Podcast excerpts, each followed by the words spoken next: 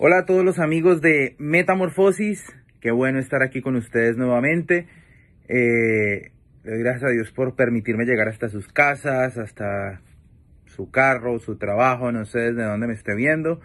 Pero bueno, aquí estamos nuevamente como todas las semanas y con un tema bien especial para hoy. Hoy quiero hablarles de esclavitud. Eh, es un tema que me ha estado rondando mucho porque aunque la esclavitud fue abolida hace mucho tiempo, Siempre he creído que la esclavitud es un plan del diablo y no se le acabó cuando lo abolieron. Simplemente ha mutado, ha cambiado y se ha ido transformando. Hoy en día hay unas esclavitudes modernas como el celular, el trabajo, los mismos hijos, eh, tu estudio, eh, las redes sociales, eh, la apariencia física, todo aquello que nos dicte un modelo y que no nos impida ser nosotros mismos, sino que por el contrario nos vuelva propiedad de eso, es un modelo de esclavitud. Así que hoy quiero hablarles de eso porque la Biblia es bien clara, es una de las palabras menos predicadas, pero es una de las palabras más certeras que uno encuentra en la Biblia y la Biblia habla mucho acerca de esclavitud. Hay una historia en el Antiguo Testamento donde Abraham quería tener un hijo y no podía tener hijo porque su esposa era estéril, él ya tenía una edad avanzada y su esposa ve que él quiere tener un hijo y como ve la necesidad y como ve su deseo, le dice, ten el hijo con mi esclava, con mi criada, con mi empleada. Y en esa época se acostumbraba a que si la señora, si la reina, eh, si la jefe de la casa no podía tener hijo, entonces le daba una de sus criadas para que el esposo tuviera eh, descendencia. Y se acostumbraba que en el momento del parto, eh, la mamá o, la, criada se ponía sobre las piernas de su señora y las dos hacían fuerza como para que la señora también sintiera que ella acompañó en el nacimiento a ese bebé. Y entonces esto es lo que pasa pero Abraham se desespera un poco por fe, eh, se desespera un poco porque él quiere tener su hijo y se le olvida lo que Dios le dijo y ahora entonces va y toma una decisión apresurada que lo hace ser uno solo con la esclava. Es decir, que en medio de la decisión desesperada, él se hizo uno con la esclavitud. Y, de eso es de lo que les quiero hablar en esta hora, porque muchas veces tomamos decisiones bastante desesperadas y por eso estamos hoy en día en esclavitud. La Biblia dice entonces, cuando tú lo lees en Gálatas 4, habla acerca de que hay unos hijos de Dios, pero que en cuanto son niños, no difieren nada del esclavo. Quiere decir esto que aunque hay hijos de Dios, la otra manera de vivir en esta vida es siendo esclavos. Y Abraham más adelante tuvo su hijo, el hijo de la promesa. Es decir, que Dios tiene promesas para nosotros, pero si no las hemos visto aún en nuestra vida, no podemos tomar nuestras propias decisiones porque nos van a dejar en esclavitud. Y eso es muy importante tenerlo claro, porque yo sé que tú que me estás viendo, que me estás escuchando, tienes sueños, tienes planes, estás esperando que Dios haga algo, eh, estás esperando que lo que tú hiciste dé resultado. Y cuando esas cosas no dan resultado, nos empezamos a frustrar y al frustrarnos entramos en una etapa de desesperación que muy seguramente nos va a llevar a tomar nuestras propias decisiones y hacer nuestras propias cosas. Y muchas de esas veces hemos terminado en esclavitud. Quizás tú querías empezar un proyecto nuevo, no tenías el dinero y te hiciste esclavo de alguien que te prestó el dinero y hoy en día estás pagando muchísimos intereses y ahora tu proyecto no da lo suficiente para que puedas pagar tu préstamo y tus intereses y una muy buena idea que era de parte de Dios por empezar bajo un yugo de esclavitud hoy en día te tiene triste, frustrado y desanimado y quizás las cosas no están saliendo como esperabas. Mi intención es que podamos identificar si actualmente estamos viviendo en esclavitud o si actualmente estamos viviendo como unos hijos libres. El punto es que al final vamos a tener una aplicación de todo esto, porque yo sé que aún hay áreas de mi vida en las cuales estoy experimentando cierta esclavitud por tomar malas decisiones, por confiarme, por afanarme, por no esperar la promesa. Y no es lo que quiero que te pase. Abraham no esperó la promesa, que igual la promesa llegó, pero por no esperar la promesa, ahora entonces tiene dos hijos, el de la esclava y el de la libre. La Biblia dice que nosotros somos hijos de Abraham, por lo tanto somos hijos de la libre, somos hijos de la gracia. Pero aún siendo hijos de Dios, podemos estar experimentando situaciones y condiciones de esclavitud. Y, eso es algo que necesitamos entender. ¿Quién es nuestro papá y quién es nuestra mamá, por decirlo de esa manera, hablando de la gracia? Porque la esclava representa la ley en la Biblia, pero Sara representa la gracia. Es decir, que somos hijos de Abraham, que es el padre de la fe, pero también somos hijos de la gracia. Somos hijos de la gracia y no de la ley. Por lo tanto, podemos vivir en libertad. Es importante conocer de quién somos hijos. En la antigüedad las personas se presentaban como soy hijo de, eh, de Isaac, hijo de Abraham, soy hijo de Jacob, soy hijo, hijo de, siempre se presentaban, soy David, hijo de Salomón, y es importante saber quién es nuestro Padre para podernos presentar. Cuando yo llegué a la iglesia, cuando por primera vez me di la oportunidad de conocer la iglesia, yo pensé que yo había sido parte de un grupo de personas. Yo pensé que yo me había hecho parte de una manera de pensar. Yo pensé que yo había hecho parte de una institución llamada iglesia. Pero hubo alguien que un día me dijo, no, ahora haces parte de una familia porque naciste de nuevo. El viejo hombre murió y ahora tú eres una nueva criatura. Y quedé loquísimo con ese cuento. ¿Cómo así que me morí? ¿Cómo así que nací de nuevo? Ahora, todo eso me lo explicaron más adelante, pero lo que nunca me explicaron es que ahora yo tenía una nueva familia y por lo tanto yo tenía que conocer a ese padre de esa familia para poder entender quién era yo.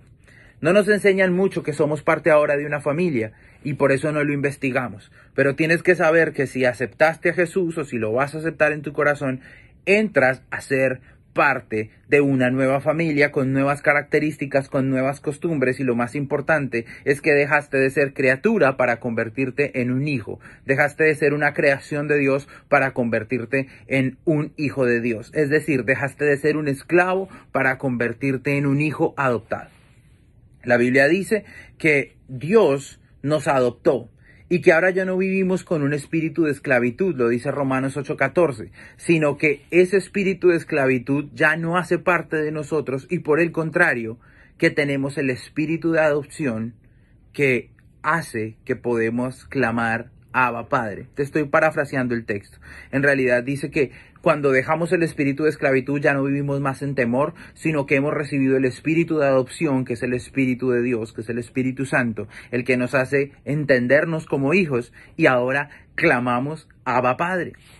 Y quiero hablarte de tres cosas por las cuales puedes identificar si actualmente estás en esclavitud. La primera cosa que hace la esclavitud es que bueno, y antes de eso quiero definir qué es esclavitud, por si no tienes el concepto claro. Esclavitud es convertirnos en propiedad de otros. Y propiedad significa que aquel que es dueño de la propiedad puede disfrutar, gozar y hacer lo que quiere a la hora que quiere con la cosa o con la persona que tiene a cargo. Tres cosas entonces pasan cuando yo estoy en esclavitud. La primera es que se bloquea mi capacidad de decisión. Cuando una persona está en esclavitud, tiene que preguntarle a otro antes de hacer algo. Cuando estamos en esclavitud eh, emocional, no somos capaces de tomar nuestras propias decisiones, sino tenemos que preguntarle a nuestra pareja, a nuestro cónyuge, al socio, porque cuando estoy hablando en relaciones puede ser de cualquier tipo, tenemos que preguntarle a Él y pedir autorización. Y ojo que no estoy hablando nada de sujeción. Estoy hablando de que tú tienes una capacidad de libertad que te dio Jesucristo. Pero si no puedes escoger eso, porque la persona que tienes a tu lado te lo cohibe, te lo prohíbe, te maltrata, estás en esclavitud. Recuerdo mucho, tenía una amiga, ella estaba iniciando una relación, no se había casado con ese hombre, pero ya vivían juntos. Y yo le pregunté un día, ¿cómo estás? ¿Eres feliz? Y ella me dijo, ¿sabes algo? Eh, me toca inventarme excusas para poder decirle a mi pareja que vayamos a comernos un postre. Me toca decirle, ¿por qué no le compramos un postre a tu mamá y vamos y se lo llevamos? Esa era la excusa para ella poder salir a comerse su propio postre. Y yo le decía, pero eres feliz y me decía, no mucho, más o menos. Y aunque parecía una bonita pareja, ya estaba en esclavitud, porque no tenía la capacidad de decidir. Y no solo eso, sino la segunda cosa que hace la esclavitud es que te hace vivir como te toca y no como tú quieres. ¿Sabes por qué? Porque la segunda cosa que hace la esclavitud es que corta tu opinión, corta tu voz. Ella ni era capaz de decirle a su esposo, oye, quiero comerme un postre, quiero comerme un helado. Ahora, mientras tú lo escuchas dirás, pues ¿por qué ella no se fue y se lo compró? Claro, yo también le propuse 20 soluciones, pero es que el que está en esclavitud no está en esclavitud porque quiere. No está porque quiere, está porque no es capaz, porque la Biblia dice que la esclavitud me lleva a vivir en temor. Seguramente a ella le daba miedo dejar a su pareja, seguramente le daba miedo que la abandonara, seguramente le daba miedo estar en soledad. Y yo sé que cuando tú escuchas esto, hay muchos valientes que dicen, pues que viva solo, que viva sola. Déjame decirte que todo aquel que está en esclavitud no quiere estar en esclavitud, y eso es claro. Hay algo de temor dentro de ellos. Y si no, Pregúntate por las personas que están trabajando más de la cuenta, que están trabajando en lugares que no les gusta trabajar. Tú mismo pregúntate, ¿estoy trabajando en lo que quiero? No. ¿Y por qué no lo dejas? Porque te da temor no encontrar un mejor trabajo, porque te da mejor, temor perder los privilegios que tienes, porque te da temor no llegar a final de mes y no poder pagar tu arriendo. El espíritu de esclavitud, la esclavitud como tal, nos hace vivir en miedo, en temor porque hay parejas que se golpean y la esposa no deja al esposo, o, o, como vimos el caso más reciente, lo que le pasaba a Johnny Depp. ¿Por qué no dejaba a su esposa? Y no estoy poniéndolo a él como ejemplo, estoy diciendo que hoy en día es muy común que tanto el hombre maltrate a la mujer como que la mujer no maltrate al hombre. ¿Y por qué no se dejan? Por miedo, por temor, porque estamos esclavos. ¿Por qué podemos hablar con una persona que está en la drogadicción y le decimos deje la droga? Y dicen que no son capaces. Ellos no quieren drogarse, muchos de ellos. Muchos de ellos no quieren estar esclavos de la pornografía, del alcohol, de la mentira, del engaño. Muchos de ellos ni siquiera quieren tener dos relaciones al tiempo amorosas, pero sienten que no pueden porque les da miedo contar la verdad, porque todo esclavo sufre de temor. Todo esclavo, número uno, pierde su capacidad de decisión. Número dos, no puede vivir como quiere, sino como le toca, porque no tiene voz, no tiene la capacidad de expresar lo que siente, no lo puede hacer como debería hacerlo. Y número tres, el esclavo se mueve con libertad, pero dentro de su propia cárcel, dentro de su propia prisión. Muchos esclavos no son capaces de reconocer que son esclavos. Muchos esclavos simplemente dicen, no, yo manejo el tema del alcohol. Hace, una, hace un tiempo, unos, un par de años, hablé con un chico y yo le decía, el alcohol te está dominando. Y él me dijo, no, el alcohol no me está dominando. Y yo le dije, ¿te lo puedo demostrar que sí? Número uno, de los últimos 10 planes que has hecho, ¿cuántos contienen alcohol? Y él me dijo, todos. Número dos, cuando invitas a tus amigos a hacer algo, ¿qué les dices? ¿Les dices qué nos vamos a tomar o qué nos vamos a comer? Me dijo, no, ¿qué nos vamos a tomar? Yo le decía, ¿te das cuenta que estás siendo preso del alcohol? Estás siendo preso de un vicio y según tú, tú lo manejas. Porque todo esclavo se siente libre, pero dentro de su propia cárcel. Cuando una mujer o cuando un hombre golpean, siempre trata de excusarlo. No, es que yo me lo merezco, yo me lo gané, e, es que yo hice estas cosas, yo lo entiendo, venía muy cansado. Cuando le son infieles, yo lo entiendo, fue mi culpa, yo lo descuidé. Eh, todo esclavo trata de justificar a, esa persona que lo está dominando. Porque quiere sentirse libre, pero en realidad sigue dentro de su propia cárcel. Y el problema es que esta cárcel te va a acompañar a donde quiera que tú vayas.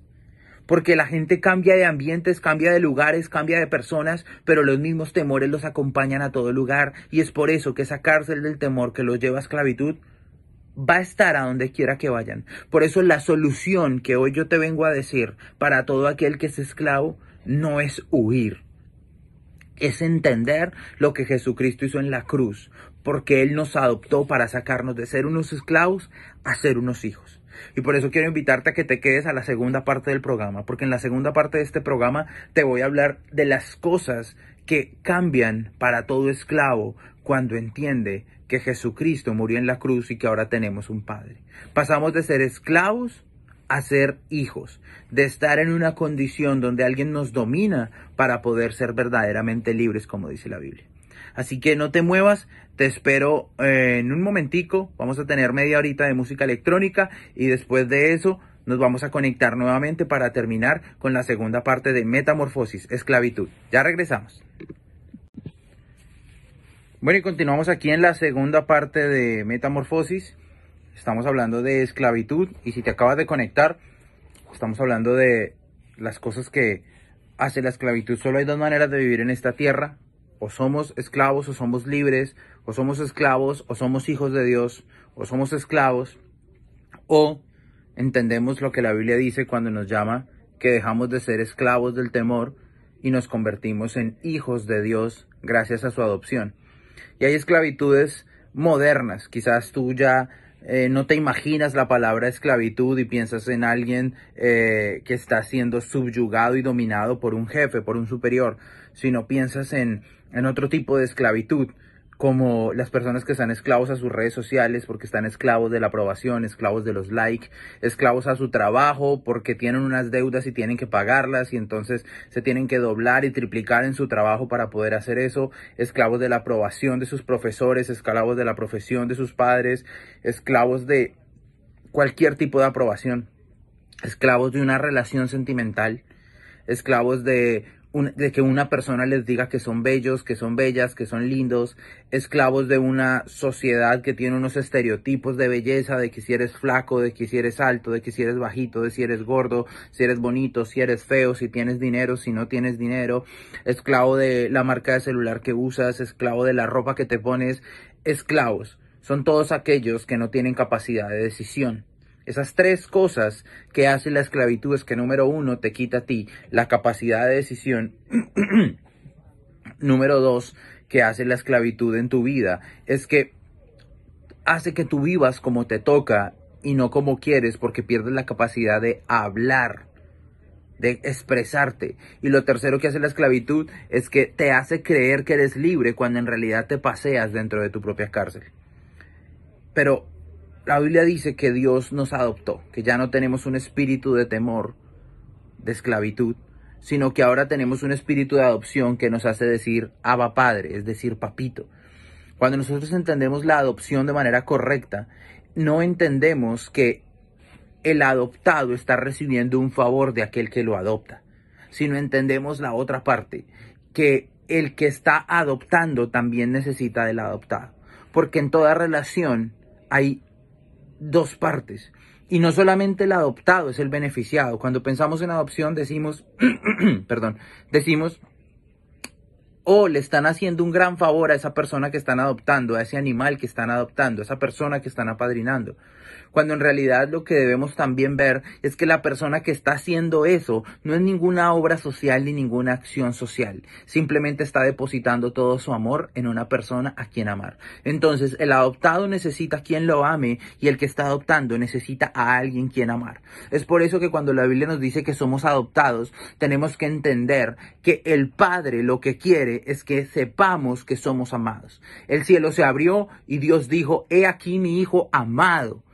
Eso es lo que el Padre quiere, que entendamos, que no somos adoptados como se conoce tradicionalmente, que le están haciendo un favor a alguien. Yo sigo grupos donde ayudan animales y dicen, por favor, salva a un amigo, por favor, eh, alguien que reciba a este perrito, mire que lo necesita, y muestran al, al animal como necesitadísimo de amor, como por favor alguien hágale un favor porque se va a morir, como si fuera una cuestión de lástima, como si fuera una cuestión de pesar, cuando en realidad deberían dedicarse a encontrar personas que tengan mucho amor para darle a esos animales, a darle a esas personas. Porque aquel que necesita amar está buscando también a quien amar y el padre estaba buscando a quién amar. Y él estaba buscando desesperadamente a sus hijos perdidos para mostrarles su amor. Y por eso nos adoptó. Y cuando nos adopta el Señor, no solamente nos saca de la esclavitud y abre la puerta de la cárcel, sino que también abre la puerta de su casa para que podamos entrar ahí. Entonces recupero, número uno, mi capacidad de decisión, porque ahora puedo hablar frente a lo que me esclavizaba Ahora yo puedo decir he sido libre, ahora yo le puedo decir a la droga que la droga no tiene control sobre mi vida, ya le puedo decir a los vicios, le puedo decir a las mujeres, a los hombres, a yo no sé qué sea lo que te esclavice, le puedes decir a tus dudas, a tus desventajas, a tus debilidades que antes te tenían esclavo, ahora le puedes decir ya no soy esclavo de eso. Tengo un padre que me ama, que me está educando, que me está apoyando, que me está fortaleciendo, que me está animando, porque me abrazó y porque me ama Dios no te está haciendo un favor, Dios no anda ayudando a nadie. Todo lo que ocurre con Dios para los hombres es producto de su amor. Dios te ama, Dios no te quiere ayudar, Dios no te está haciendo ningún favor. Tú no estás esperando la provisión de Dios, su providencia. Él es tu Padre y tú eres su Hijo y porque te ama, te bendice, no te ayuda, que es diferente. Te bendice. En ningún lugar de la Biblia dice con la ayuda de Dios. El único lugar donde lo dice fue a raíz del pecado de Eva. Cuando Eva había pecado, dijo, gracias a Dios, con la ayuda de Dios tuve hijos. Y no era con la ayuda de Dios, porque Dios les había dado el mandato de multiplicarse. Era un deseo del corazón de Dios nacido de su amor que el hombre y la mujer tuvieran hijos.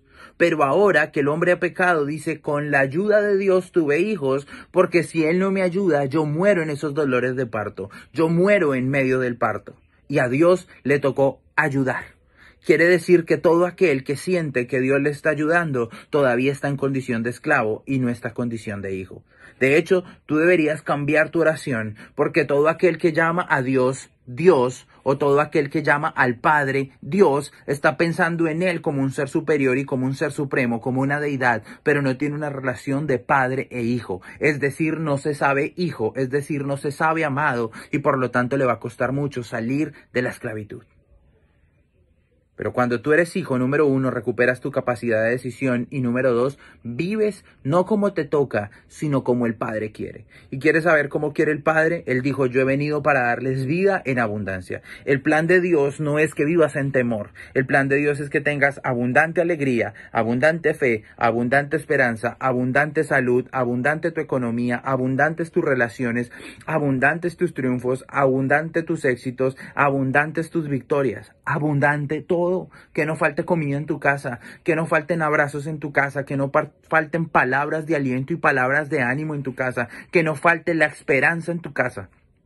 Así es como quiere Dios que viva. Pero todo esclavo vive como el diablo quiere que viva. Robar, matar y destruir. Esa es la vida del esclavo. Pero Dios vino a darnos vida y vida en abundancia. Primera de Corintios capítulo 12, 2 versículo 12 dice así, no hemos recibido el Espíritu del mundo, sino el Espíritu que proviene de Dios, para que sepamos todo lo que Dios nos ha concedido. Un hijo debe saber lo que su padre tiene. Un hijo entiende lo que hay en su casa. Un hijo sabe lo que hay.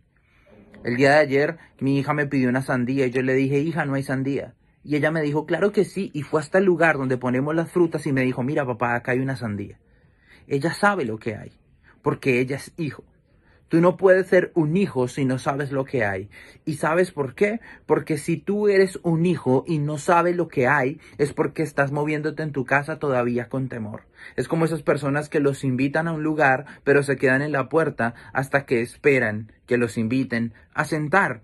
Y yo entiendo que eso es educación, pero cuando tú llevas, cuando tú vas a la casa de tu mejor amigo, cuando vas a la casa de tu familia, no se te quita lo educado, pero tú ya llegas derecho y te sientas. Cuando tú llegas a la casa de tu mejor amigo, incluso tu mamá, la mamá de tu mejor amigo te sirve comida, incluso te sirve la comida de él, incluso te dice siga la cocina y sírvase. Si contigo no está pasando eso, entonces no es tu mejor amigo. Hay otro mejor amigo, pero te tienen engañado.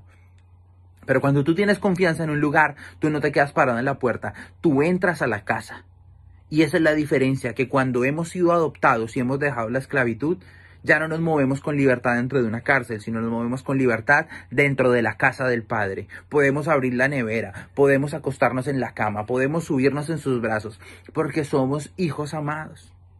Mi hija, mientras grabo este video, está esperando que yo termine de grabarlo. Mientras estoy haciendo esto, ella está haciendo sus cosas. Pero si mi hija en este momento quisiera entrar acá, no me interrumpiría. Porque ella entra porque está por su casa. Ella no entiende que yo estoy haciendo un programa radial. Ella no entiende que yo estoy ocupado. Ella simplemente quiere a su papá y entra porque se tiene la confianza. Porque todo aquel que es hijo sabe que tiene la capacidad de moverse con libertad en su casa. Pero hay muchos hijos de Dios que entraron en la casa de Dios, pero todavía están parados en la puerta. Todavía no han vivido lo que dice Corintios 2.12, que ya no tenemos el espíritu del mundo, sino el espíritu que proviene de Dios para que sepamos qué es lo que Dios nos ha concedido. Están en la casa de Dios, pero no conocen cuántas bendiciones hay en la casa de Dios. No conocen que en la casa de Dios hay plenitud de gozo. No conocen que hay bendición y vida eterna. No conocen que hay delicias a su diestra. No conocen que el Padre fabricó una gran comida, puso una gran mesa para que nos sentáramos a comer en su casa. Y entonces, mientras nosotros comemos, los que nos angustian terminen angustiados. Él dice en su palabra que pone mesa delante de nosotros en presencia de nuestros angustiadores. Nosotros tenemos que sentarnos a comer a la mesa de Dios. Dice que somos su poema. Eso es lo que Él nos ha concedido. Una casa. Y es tan buena que el salmista dijo, prefiero un día en tu casa que mil fuera de ella. Solo hay dos maneras de vivir en esta tierra. O eres un esclavo o eres un hijo de Dios. Y es sencillo. Dios envió a su Hijo Jesucristo para que todo aquel que en Él crea sea libre de verdad y tenga una vida eterna. ¿Cuál es la aplicación de esto? Porque tú me querrás decir, yo quiero no vivir como me toca, sino como el Padre quiere. Yo quiero recuperar mi capacidad de decisión. Yo no quiero estar esclavo de una cárcel, aunque crea que me muevo con libertad. Simple. La aplicación de esto es muy sencilla. Identifica en tu vida qué cosas te generan esclavitud. Identifica qué espacios te ponen en esclavitud. Identifica qué personas, qué situaciones, qué vicios o qué hábitos te tienen esclavos. E inmediatamente empieza a comportarte como un hijo. Es decir, recupera tu capacidad de decisión y toma decisiones sobre esas cosas. Toma determinaciones firmes, pon principios en medio de esas relaciones corta relaciones con personas, corta lugares, deja de visitar ciertos espacios, cambia ciertos hábitos. Hay personas que son esclavas del dulce, córtalo. Decide cerrar tu boca y deja de decir, es que yo no puedo, es que esto es más fuerte que yo. No, porque Jesús te hizo libre. Ya no eres esclavo. Ya no vivas con miedo. Toma decisiones y empieza a vivir como Dios te diseñó, como un hijo libre. Tú tienes la capacidad de hablar. Mírate al espejo y reconócete diferente. Mírate al espejo y háblale a la esclavitud que hay en ti y dile, yo no voy a estar más esclavo de la pornografía, no voy a estar más esclavo de la masturbación, no voy a estar más esclavo de las relaciones tóxicas, no voy a ser más esclavo de irme detrás del primero que me diga que me ama. No voy a ser más esclavo de una mujer que me vende su cariño y que me saca mi dinero. No voy a ser más esclavo de una relación por conveniencia. No voy a ser más esclavo de un trabajo donde solamente las personas les va bien a ellos y yo trabajo por los sueños de otros, pero no por los míos. Renuncia a esa esclavitud, mírate al espejo y di yo soy un hijo de Dios, no soy un esclavo. Jesús no murió para que yo viva como estoy viviendo. Jesús murió para que yo tenga una vida y una vida en abundancia. Y así vas a empezar a experimentar el tipo de vida que Dios quiere para ti. Así vas a empezar a entender cómo rompes tu mentalidad de esclavitud. Decide sobre tus finanzas. Decide, no voy a ser más esclavo de mis gustos, no voy a andar comprando todo lo que quiera, no voy a ser esclavo de las promociones, no voy a ser esclavo de mi tarjeta de crédito. Voy a ser una persona disciplinada que ahorra, voy a ser una persona que hace un presupuesto, voy a ser una persona que invierte en lo correcto. No seas más esclavo. Porque esclavo no significa tener un tipo de color en tu piel o tener unos grilletes en tus manos o en tus pies. Esclavo es todo aquello que no te permite decidir por lo correcto, ni siquiera por lo bueno y por lo malo, por lo correcto. Haz una lista en tu vida y coloca aquí qué es lo correcto que tengo ahorita en mi vida y qué no es lo correcto. Y te aseguro que todo lo que no es correcto te tiene esclavizado. Pero cuando empiezas a salir de lo que no es correcto y empiezas a vivir en relación a lo que es correcto con Dios, entonces vas a empezar a experimentar que eres libre. Gracias por estar aquí, gracias por escucharme, gracias por brindarme un espacio en su corazón, en su vida, en su casa, en su carro, donde sea que me escuches y te invito a que te quedes aquí conectado con Radio UNT. Se acaba Metamorfosis, pero continuamos con mucha más programación. Gracias por estar aquí. Sígame en las redes sociales. Estoy como arroba en el Instagram. También estoy así en Facebook. Y si me buscan por SoundCloud, Pueden buscarme como DJ Iván Zion y ahí puedan encontrar la música electrónica que han escuchado, encontrar canciones de descarga, encontrarán la música nueva. En YouTube también estoy como Iván Zion, ahí estoy colocando mi nueva música. Así que un abrazo grande, sígame y nos seguimos escribiendo. Un abrazo. Chao, chao.